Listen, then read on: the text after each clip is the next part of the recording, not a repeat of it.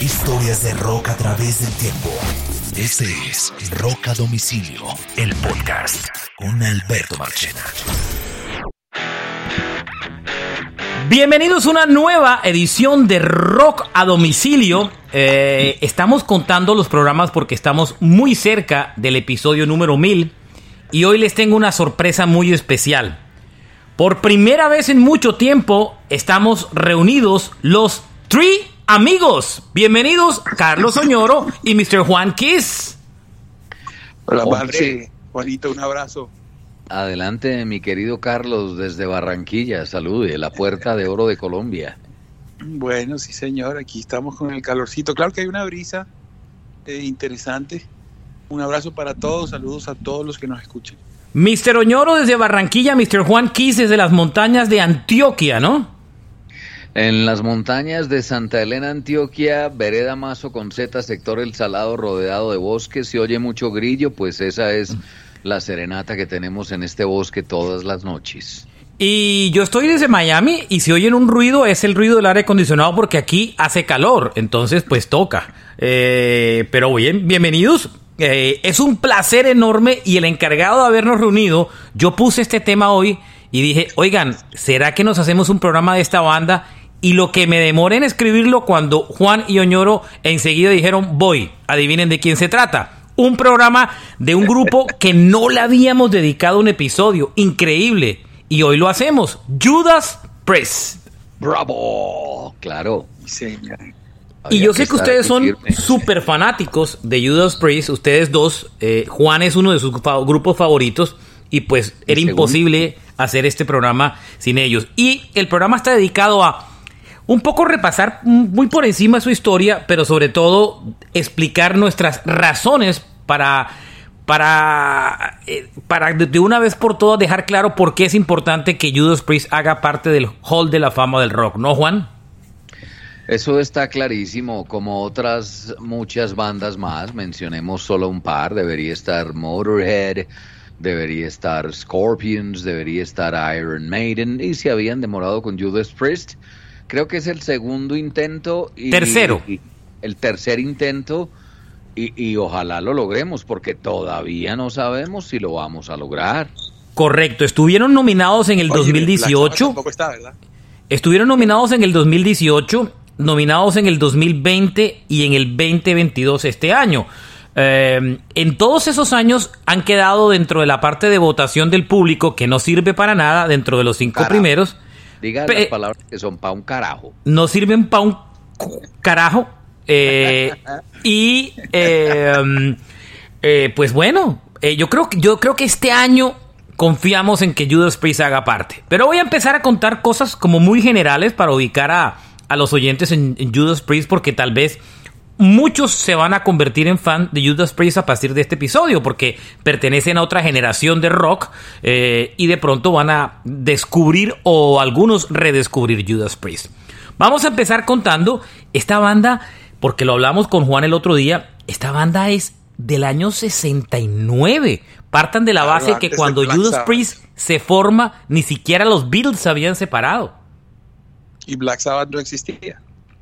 Increíble. 69. O sea, es mucho más vieja que un Iron Maiden, que un Black Sabbath. Eh, son muchos años, ¿no? Sí, es. Eh, diría yo que, estos, esta es una banda que tiene varias etapas, varias partes en, su historia. Eh, yo creo que Juan de pronto está de acuerdo conmigo en que la época de oro de Judas llega en el año 79-80 y, estamos hablando de casi 11 años después de que empezaran su carrera, ¿no? Exacto, y es, y es como un premio a la, a la constancia y al trabajo y es una, es una gran demostración de que las cosas no salen de la noche a la mañana. 11 años dándole duro a eso para saborear las mieles del triunfo 11 años después. Es una cosa muy complicada porque tienen en los 70 aunque nacieron en el 69 ese primer álbum no salió sino por allá hasta el 74 fue muy similar a lo que le pasó a Van Halen. Van Halen desde el 73 tocando todo el circuito de bares de California y en el 78 graban el primer álbum apenas, pero ya mucha gente los conocía, que es el, es el consejo que le he dado yo a, la gran mayoría de bandas con las que he tenido la oportunidad de hablar, no solamente en Medellín, en Colombia, porque Colombia tiene el síndrome eh, agudo de grabar un CD. Entonces hay bandas que no conocen sino la familia y los amigos, pero ya tienen dos CDs todos arrumados en una bodega. El consejo es toquen y toquen y toquen hasta que la gente los conozca y así puedan grabar un CD y que tengan quien pueda comprarlos. Así le pasó a Judas Priest. Así le pasó a Judas. Judas eh, es una banda original de Birmingham, en Inglaterra. Eh, llevan vendidos, llevan vendidos cerca de 50 millones de discos. Eh, es considerado una de las bandas más importantes de la historia del metal, por así decir. Como ustedes mismos lo explicaron, es una banda que le costó mucho trabajo su comienzo eh, los años 70 fueron muy difíciles eh, musicalmente para la banda. Explotaron en el 80 con el British Steel, del cual hablaremos más adelante. Es un grupo que ha cambiado de muchos integrantes en el tiempo, sobre todo de bateristas, ¿no, eh, Juan? Yo, yo recuerdo, lo que pasa es que aquí hay que contar una vaina personal. Yo no sé, Oñoro, pero yo llegué a Judas en el 80. Claro. Ajá. Yo, yo llegué con el British Steel, por eso igual que yo. Eh, yo no critico a los a los fans de Metallica que nacieron con el álbum negro, es una vaina normal, uno no, no tiene a veces la edad para llegar a los primeros álbumes. Yo llegué a tenía 13 años.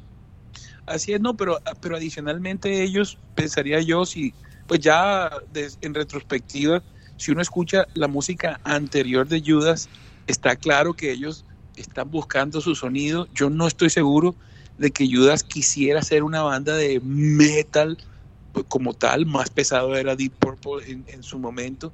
Ellos van poco a poco y cuando encuentran a este productor, Tom Allen, y cuando se quieren meter más en el mercado de Estados Unidos, este, les, les, les suena la flauta. Eso no quiere decir que no, que no hayan sido populares o que no tuvieran una, una carrera antes, pero está claro que en ese momento, ya después de cinco o seis álbums, explotan. Y, y su música también, digo yo, hay una distancia, a pesar de que ellos todavía les gusta cantar esas canciones clásicas que son anteriores, eh, de todas maneras hay una, una gran distancia. Es otro Judas, pero bueno, es, el que nos gusta, ¿verdad, Juan? A mí yo estoy igual que tú. Yo lo, lo primero que escuché fue Breaking the Law. Muy bien. Em, entre por ejemplo, cosas curiosas como ah, de generalidades para hablar, el cantante original de la banda no fue Rod Halford. El cantante original del grupo se llamó Ian Hill, eh, que estuvo en, los primeros... Al Atkins, March.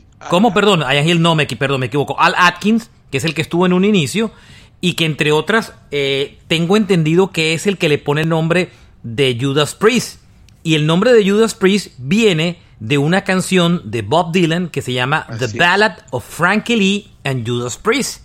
Eh, que eso es curioso porque toman el nombre de un, de un artista de folk, porque en ese momento Dylan era un artista de folk, todavía no había agarrado la guitarra eléctrica por esos días. Entonces, sí, sí.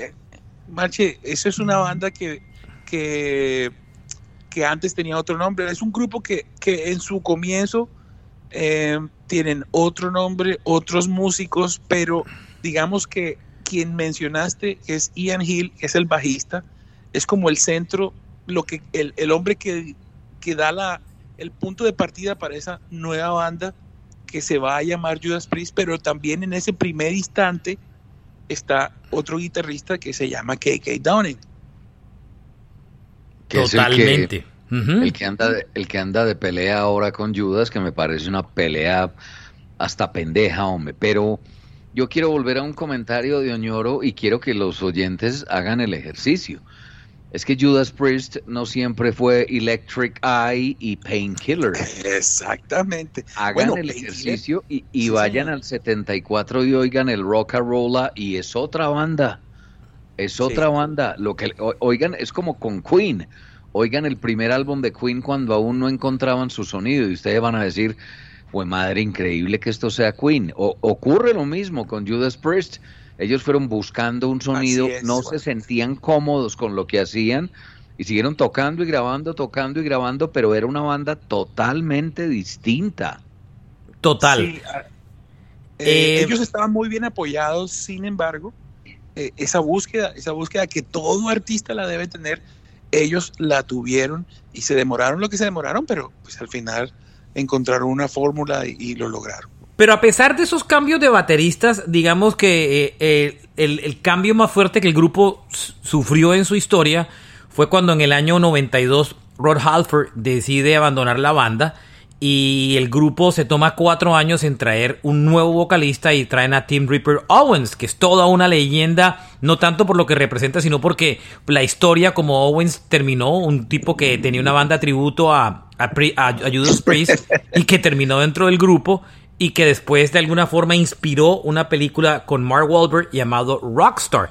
Y con Ripper Owens grabaron dos discos, uno regular y otro severamente criticado por algunos, hasta que en el año 2003 Halford decidió regresar a la banda, ¿no? Ese es un episodio interesante de la historia de, Judas, ¿no?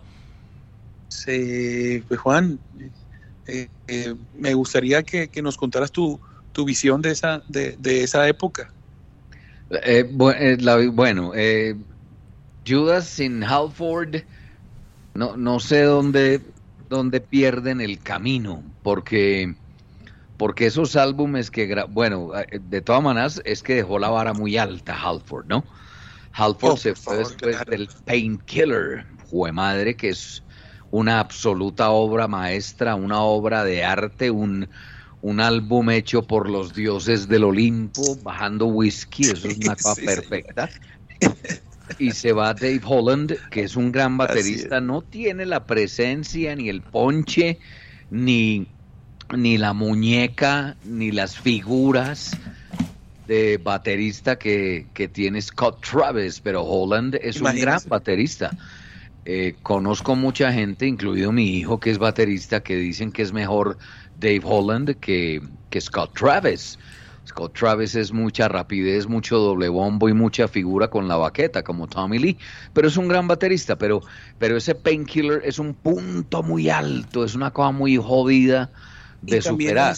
Dicen, dicen que el lineup más exitoso de la banda fue el que tenía a Ian Hill en el bajo, que es el único integrante de la banda que está en todos los. Bueno, hay dos. Él y, y Glenn Tipton están en todos los discos.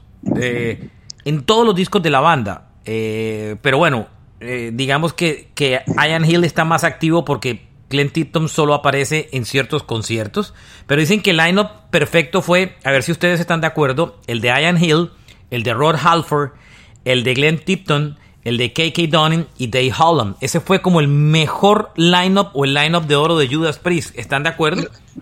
Sí, claro. Eso, eso, eso empieza desde el año 80 y acaba 98 con el Rami Down, si no estoy mal. Son varios álbums. Ahí está eh, el British Steel, está Point of Entry, está eh, Screaming for Vengeance, está eh, Defenders of the Faith, Turbo Lover y Rami Down. seis discos. Correcto. Seis discos y un par de conciertos increíbles. Oiga, ocho años número unos. Iba a decir Juan. Ahí hay varias bandas que bueno, volvamos al cambio. Me preguntaron por la ida de Halford. Yo fui infinitamente triste. Pero yo en el fondo decía, no, bueno, se va el cantante, pero queda, queda esta bandota, por Dios, algo bueno tiene que salir. Pero lo que yo siento es que el resto de integrantes tuvo miedo por la salida de Halford. Entonces lo que hacen es, en lugar de devolverse al sonido de los ochentas, buscan un sonido todavía más duro, todavía más metal, y se meten se meten con un álbum que se llama Jugulator, que conserva como la, la, columna vertebral de lo que es Judas, pero, pero con borochazos ya demasiado exagerados, siento yo. A mí el álbum me gusta, ese es un muy buen álbum.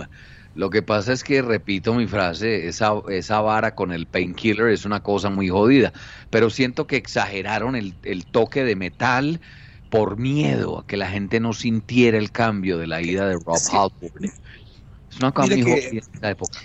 Yo creo que, yo creo que Ralph Halford nunca se hubiera ido si no les pasa lo de ese juicio que los, que los tuvo eh, retrasados. ¿Te acuerdas que, que hay una historia muy triste que es de dos chicos que mientras escuchan el álbum Stay in Class, que no hace parte de esa época dorada de la que estamos hablando, los manes están escuchando una canción que se llama Better by You, Better by Me.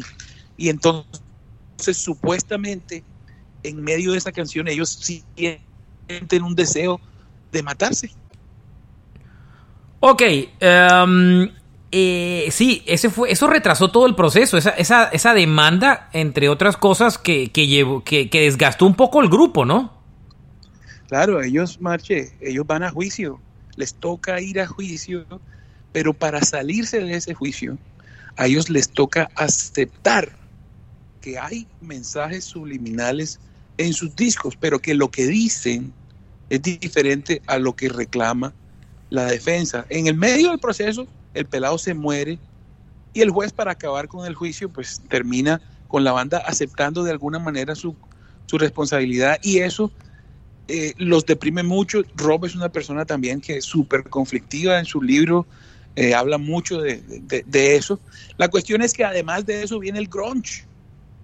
Hay otra cosa también, Juan, yo no sé si te acuerdas, que cuando sale Turbo Lover, los metaleros miraron un poco raro eh, ese sonidito y entonces cuando ellos trataron de ser pesados ya la gente estaba, ya había pasado el tiempo. No sé si te dio esa impresión. Eh, bueno, sí.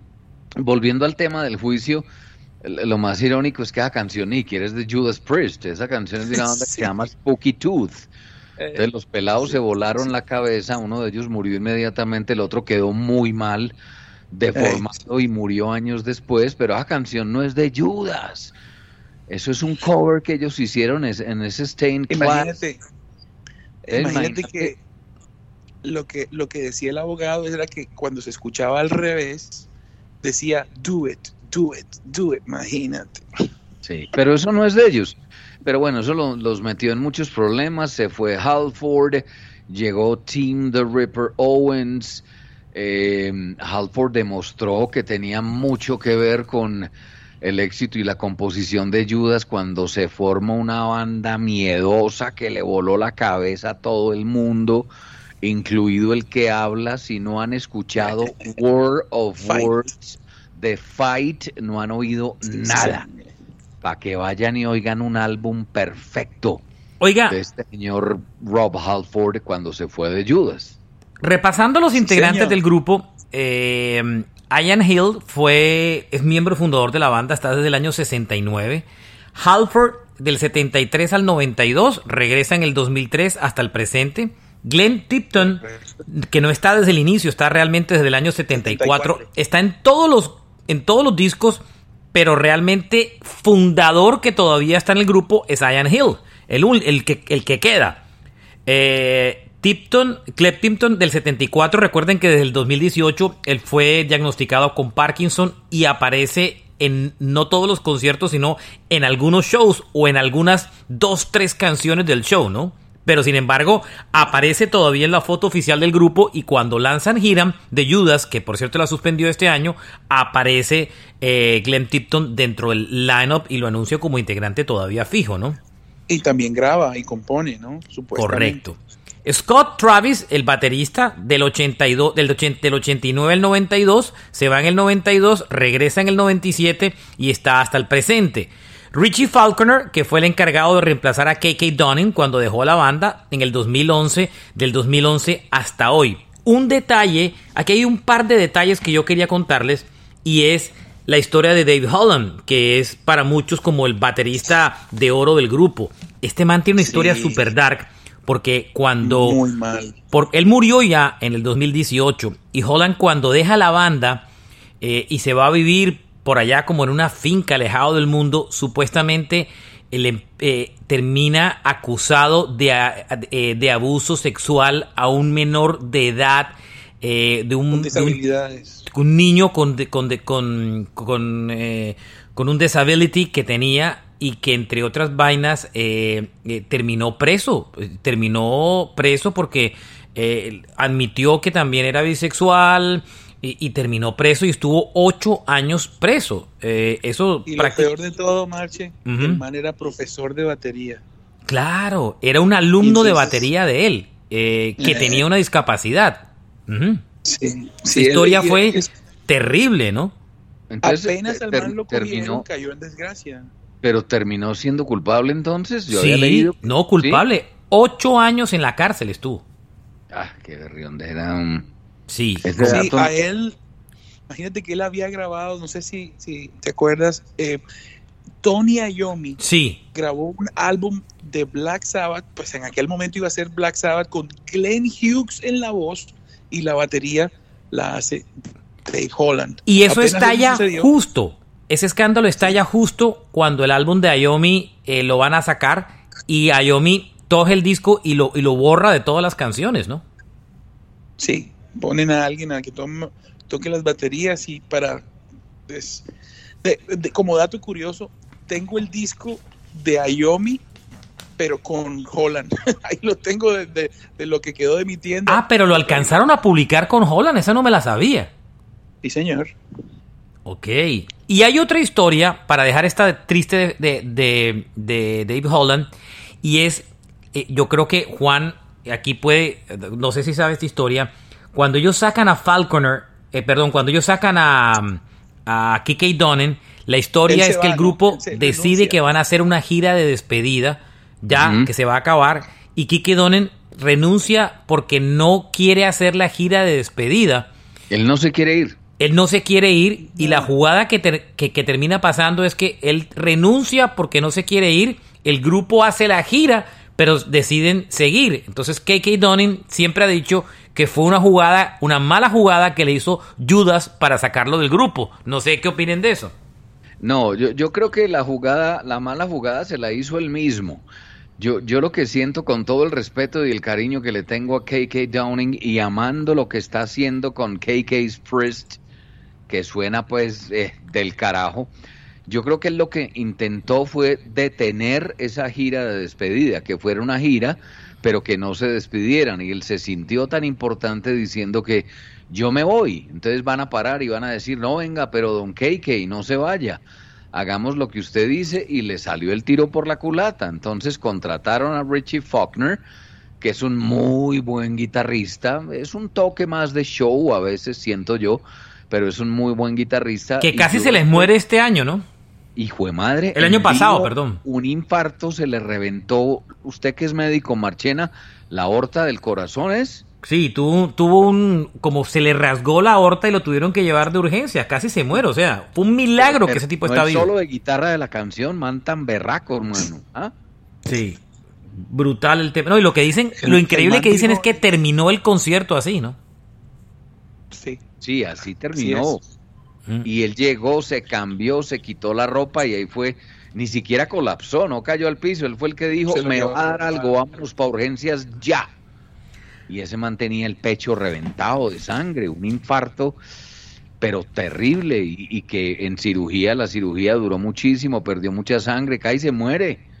Sí, total. Hoy la banda. dijo, el hombre dijo en una, en una declaración, el man dijo que varias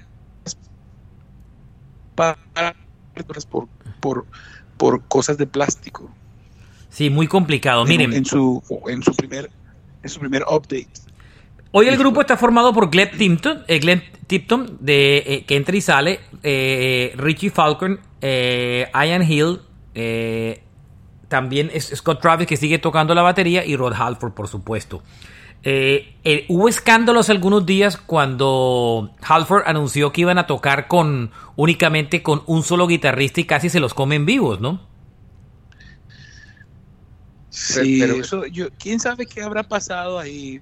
Yo creo que al ser el aniversario número 50, alguna parte de la banda, tal vez ese segundo guitarrista que tienen, estaba sugiriendo que se unieran con KK. Es que, por favor, o sea, son los 50 años de Judas, eh, KK eh, Donning no sabía que Glenn Tipton estaba enfermo.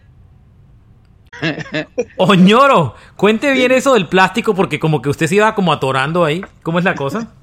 Con arepa de huevo. Se, se una arepa de huevo. El hombre cuando, cuando, cuando escribe por primera vez después de su operación y de toda la cosa, dice que, que está con vida y que aunque está muy bien, varias partes de su cuerpo han sido reemplazadas por artilugios de plástico. Eso es más o menos lo que el hombre dice en su comunicado. Y quién sabe qué, qué, habrá pasado, ¿no? Yo me imagino que eh, esa hemorragia, pues mientras se para esa hemorragia, pues hay órganos que pierden sangre, ¿no, Marchena? Hay una persona famosa colombiana que sufrió algo similar, ¿no? En fin, pero bueno, yo pensé que era cosita más trágica. Pero oiga, em, retomando un poquito esta historia, em, entre otras cosas, eh, ya vamos a entrar como a la discografía en segunditos. Em, eh, hay unas características claves del sonido de Judas Priest. La primera es la voz operática de Halford, ¿no? Imagínese usted, eso es una voz que no, que usted no puede calificar. Por ejemplo, Bruce Dickinson es un estilo medio de ópera. Pero Rob Halford, su voz es una técnica aguda que tiene unos agudos gigantescos, pero también puede hacer unos bajos. E, es, una voz muy extraña. Y se, dice que él es el mejor cantante de toda la historia. le, voy a proponer, le voy a proponer a los oyentes y a Marchena Oñoro sé que lo va a identificar inmediatamente para que oigan los tres rangos de voz de Halford en una sola canción y en una sola frase. Hay una canción en el Defenders of the Faith, que es mi álbum favorito de Judas, que se llama Heavy Duty. Heavy, Duty. Hay una parte de la canción donde él hace sus tres rangos de voz. Para que usted elija cuál es el que más le gusta. El que es grueso, we're heavy duty. Hay uno que es desgarrado, que es el intermedio, y luego le mete el pito. Ahí están los tres rangos de voz de Halford en Heavy Duty del álbum Defenders of the Faith para que haga la tarea y, Oiga, una cosa muy digo yo que eh, eh, Rob Halford es un personaje muy interesante porque el tipo eh, nunca ha sido muy muy rockstar en cierto sentido. Sin embargo, él es el poder detrás de Judas. Él ha, logrado que Judas se doblegue ante su voluntad. El hombre tiene eh, un libro muy interesante, muy interesante de su biografía, detalles muy difíciles. Habla de su sexualidad, de, que estuvo pretendiendo que, que, era heterosexual para salvar a su banda, para cuidar a su banda. Pero hay un detalle increíble que es que él confiesa que es muy drogadicto en, cierto momento y alcohólico. Y entonces tiene un momento especial de su vida donde, que, donde deja, deja las drogas. Entonces, lo primero que sucede es que cuando va al estudio a grabar, ya cantando como cantaba, ahora cantaba mucho más brutal. El hombre, cuando se, se saca ese mico de encima, físicamente está mucho mejor y ahí es donde eh, ese grito que, hay en, eh, en Ram It Down, o si no, después, hágame el favor, Painkiller, no, Juan. Sí, no, es una cosa brutal. Yo, yo, yo tengo una anécdota personal aquí que se la voy a contar rapidísimo. Yo, yo fui corresponsal de Julio Sánchez Cristo en la W en Medellín en el año 2005. Y, y yo entré a ese equipo gracias indirectamente a Halford. ¿Y saben por qué? Porque uno de los productores de Julio tenía una entrevista con Rob Halford, la entrevista donde él abiertamente le cuenta al mundo que es gay. Entonces yo estaba arriba mirando cómo hacían el programa. La de MTV. y, estaba el encopetado Alberto Casas, estaba Félix de Bedú, Claudia Morales y, y, Julio Sánchez Cristo. Y Julio le dice a la productora, pero venga, siete minutos de un tal Rob Halford. ¿Quién es Rob Halford? Y yo pensé en voz alta y dije, ¿cómo así que quién es Halford? Pues el Paul McCartney del metal, nada más. Y Julio asoma su calva y me dice, venga, dígame eso al aire. Y yo me senté en la mesa y conté la historia de Halford y de Judas. Y Julio me dijo, contratado, le gustaría trabajar en este equipo. Y así entré a la W, gracias a Halford y a Judas Priest. ¿Ah? Epa, Óigame, eh, eh, entre otras, eh, Halford ocultó siempre su homosexualidad, aunque en una entrevista Keke Donin siempre dijo que siempre tuvieron claro en la banda que él era homosexual. Pero él finalmente, abiertamente al público, sale es con la biografía, ¿no, Juan? ¿No, ¿no No, no, Marche, mira, lo que sucede, Juan mencionó un grupo en la era alternativa que se llama Fight.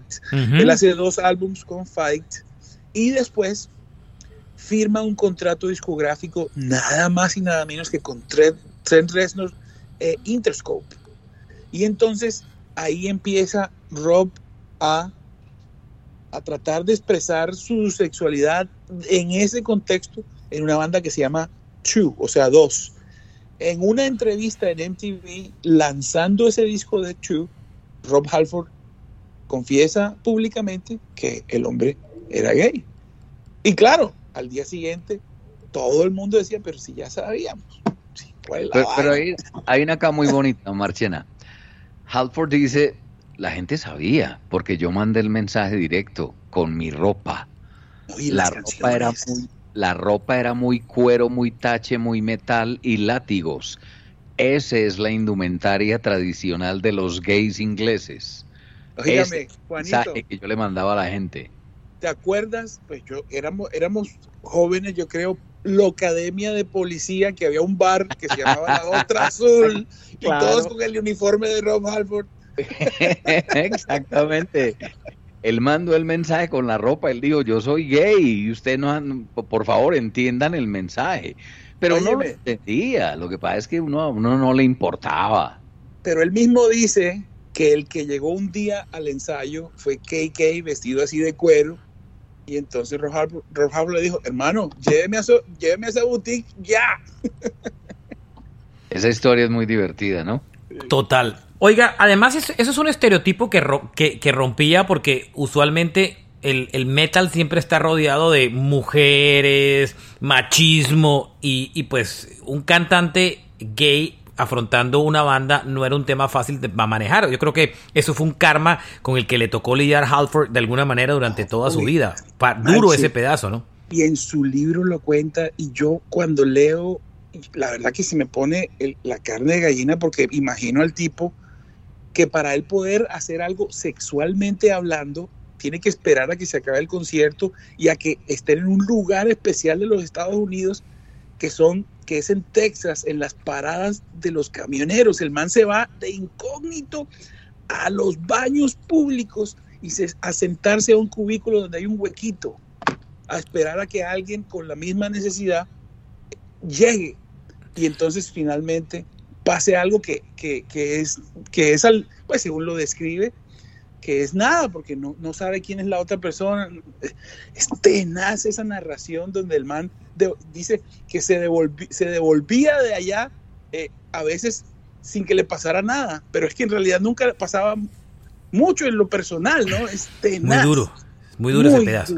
Oiga, otra característica clave de que hizo famoso el sonido de Halford, además de, de Judas Priest, además de la voz de, de Halford, fueron esas dos guitarras de KK Donin y Tipton. Eso es único en la banda. Por eso fue que la gente se molestó tanto cuando, cuando esas dos guitarras pensaban de alguna manera eliminarla. Pero esa guitarra de KK Donin y Clef Tipton, esa, esa idea de hacer armonías con las guitarras, no lo había hecho nadie en el género.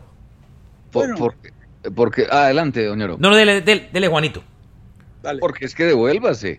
Black Sabbath, un solo guitarrista, Tony Iommi. Correcto. Deep Purple, un solo guitarrista, Richie Blackmore. Y, y, así eran muchas de las bandas, no tenían ese guitar attack. Motorhead, por ejemplo. Pero, pero ese New Wave of British Heavy Metal presentó dos bandas que tenían esas dos, ese ataque doble de guitarras que eran Judas Priest y Iron Maiden. Correcto, y metamos ahí también a Tim Lizzy. Tim Lizzy, por ejemplo, y, y Def Leppard, que Def Leppard es un toque más comercial, pero tenía las dos guitarras de, de, Phil Collins y de Steve Clark. Antes estaba el chiquitín, pues, se me escapa el, ¿cómo se llamaba el primer guitarrista de Def Leppard? Nunca Pete Willis, exactamente. Pete Willis, correcto. Es, eran dos bandas, eran bandas, perdón, con un ataque de guitarras doble que los hacía muy poderosos, ¿no? Y, y, y, cómo no íbamos a enojarnos cuando dicen que van a salir con un solo guitarrista, por Dios. A ¿Ah? mí me parece que eso fue un mensaje contra KK Donning, como diciendo, eh, o sea, seremos cuatro, pero ese man acá no vuelve. Algo es probable. Uy, qué eh, tristeza. Es probable. Otro, otro, otra cosa importante y que es característico y, muy importante es, es la evolución en imagen de, de Judas Priest. Cuando ellos arrancan, porque ellos son, mejor dicho, ellos revolucionaron el heavy metal fashion y, y digamos que cuando comenzaron en la década de los 70, su imagen era un poco hippie, muy diferente a la que es ahora. Busquen las fotos. Y cuando se meten en la final de los 70, cuando va a comenzar esa época de oro, cuando van a editar el álbum Killing Machine, es cuando toman las indumentarias de cuero, que hay dos historias, porque Halford dice que él es el que lleva la ropa de cuero al grupo, pero hay una hay una versión que KK Donen dice que fue él, entonces ahí hay como un rifirrafe típico entre ambos. ¿Quién llevó la ropa de cuero a, Judas, Halford o KK Donen?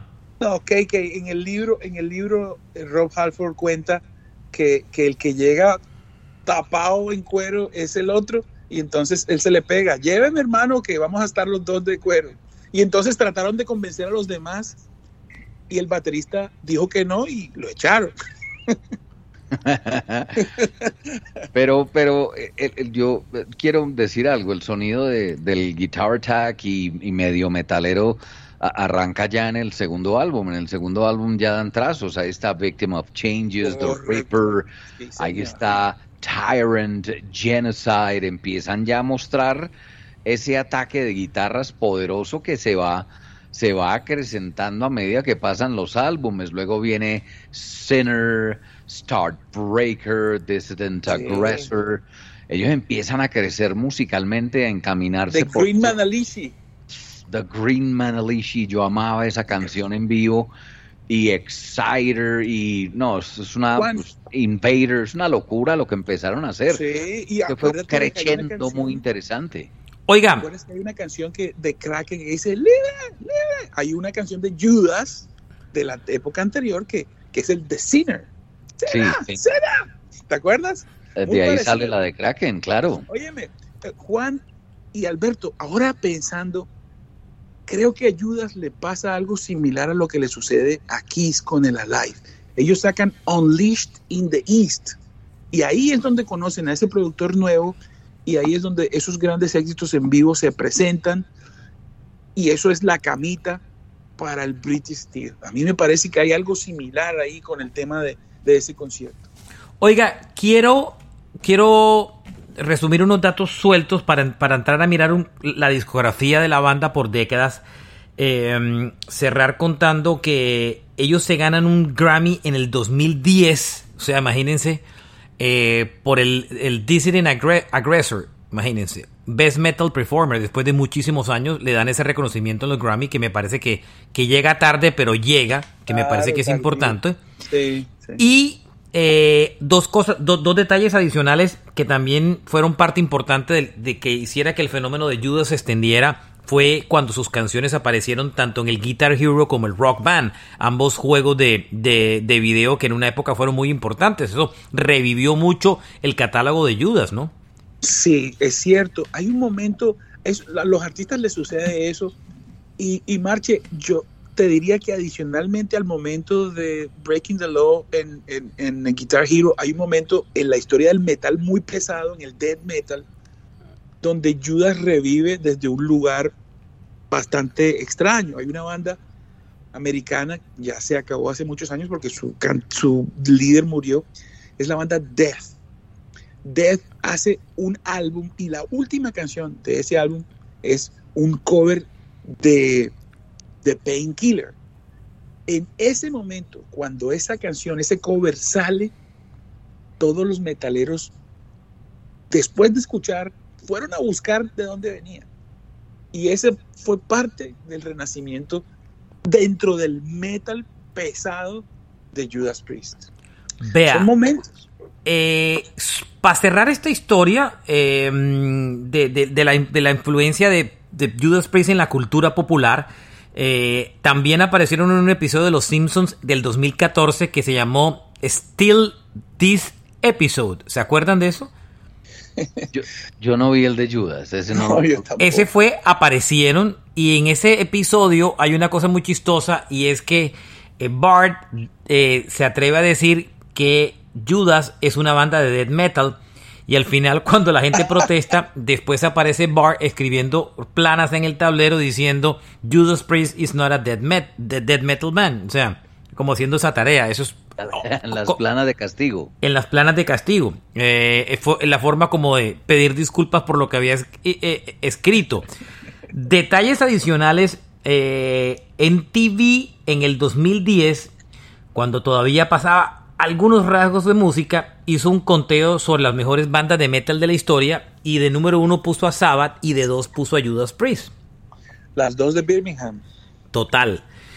Em, y que más como yo tenía de datos, yo creo que ahí para meternos de lleno en la, en la discografía, decir que eh, analizar ahora como que... Ah, bueno, un dato un, dato que no, que yo creo que ya lo, voy a hacer como parte de la discografía. Pero miren, yo tengo otro momento para que nos metamos con la discografía. Ajá. Hay otro momento donde estalla. Recordemos que todas las bandas británicas, muy ingleses, muy incopetados, buscaban el mercado gringo, ¿no? Buscaban meterse a Estados Unidos. Sí, señor. Y Judas Priest lo estaba logrando, el British Steel fue un éxito, luego el Point of Entry, luego vendría Screaming for Vengeance, pero faltaba el borochazo final y se arma este man de Apple, Wozniak, un festival, la segunda parte que se llama el Oz Festival 83. El Oz Fest. En San Pero California. 250 personas. En ese mismo festival debutó Motley Crue, que fue el estallido de Motley Crue. Van Halen estuvo ahí. Van Halen estuvo ahí. Exacto, Van Halen cerró. Quiet Riot estuvo, estuvo Scorpions. Van Halen en esa noche de metal fue una banda que cobró un millón y medio de dólares. Y en la cláusula de Van Halen decía, cuando tocamos en festivales no podemos, mejor dicho, tenemos que ganar lo mismo que gana el artista mejor pagado. Y el artista mejor pagado de ese festival tocó el tercer día y fue David Bowie. Entonces a Wozniak le tocó meterse la mano al drill y pagarle un millón y medio de dólares a, Van Halen. Pero esa tarde, porque tocaron en la tarde, Judas Priest se subió a la tarima y le dio sopa y seco a todo el mundo. Ese fue como su momento cumbre y que estalló el fenómeno de Judas de, algún, de alguna manera y sobre todo porque ese concierto es inolvidable que no se consigue en video entre otras cosas y hay muy poquitas imágenes de calidad en, en, eh, YouTube. Lo pueden buscar como US como US Festival. No sé si ustedes han escuchado de un documental que se llama Heavy Metal Parking Lot. Dura 20 minutos claro en el parqueadero de un concierto de Judas, ¿no? E entrevistando a la gente, a los metaleros. De la gira del Turbo Lover, claro. Qué locura. Muy bien. Eso es muy bonito, muy divertido. Voy a hacer algo y es que como ya llevamos 43 minutos y no quiero ser, eh, no quiero cortar esa discografía, voy a hacer una parte 1 de este show y cerrarla ahí. Para que dediquemos una parte 2 con calma a la discografía, si ustedes me lo permiten, hacer este corte aquí para hacer una segunda parte. Y los que oyeron este episodio, viene una interesante segunda parte con toda la discografía del grupo para no tener que ir corriendo base. Ya venimos. Eh, eh, sigan conectados al siguiente episodio de Rock a Domicilio. Juan Kiss, Carlos Oñoro y Alberto Marchena.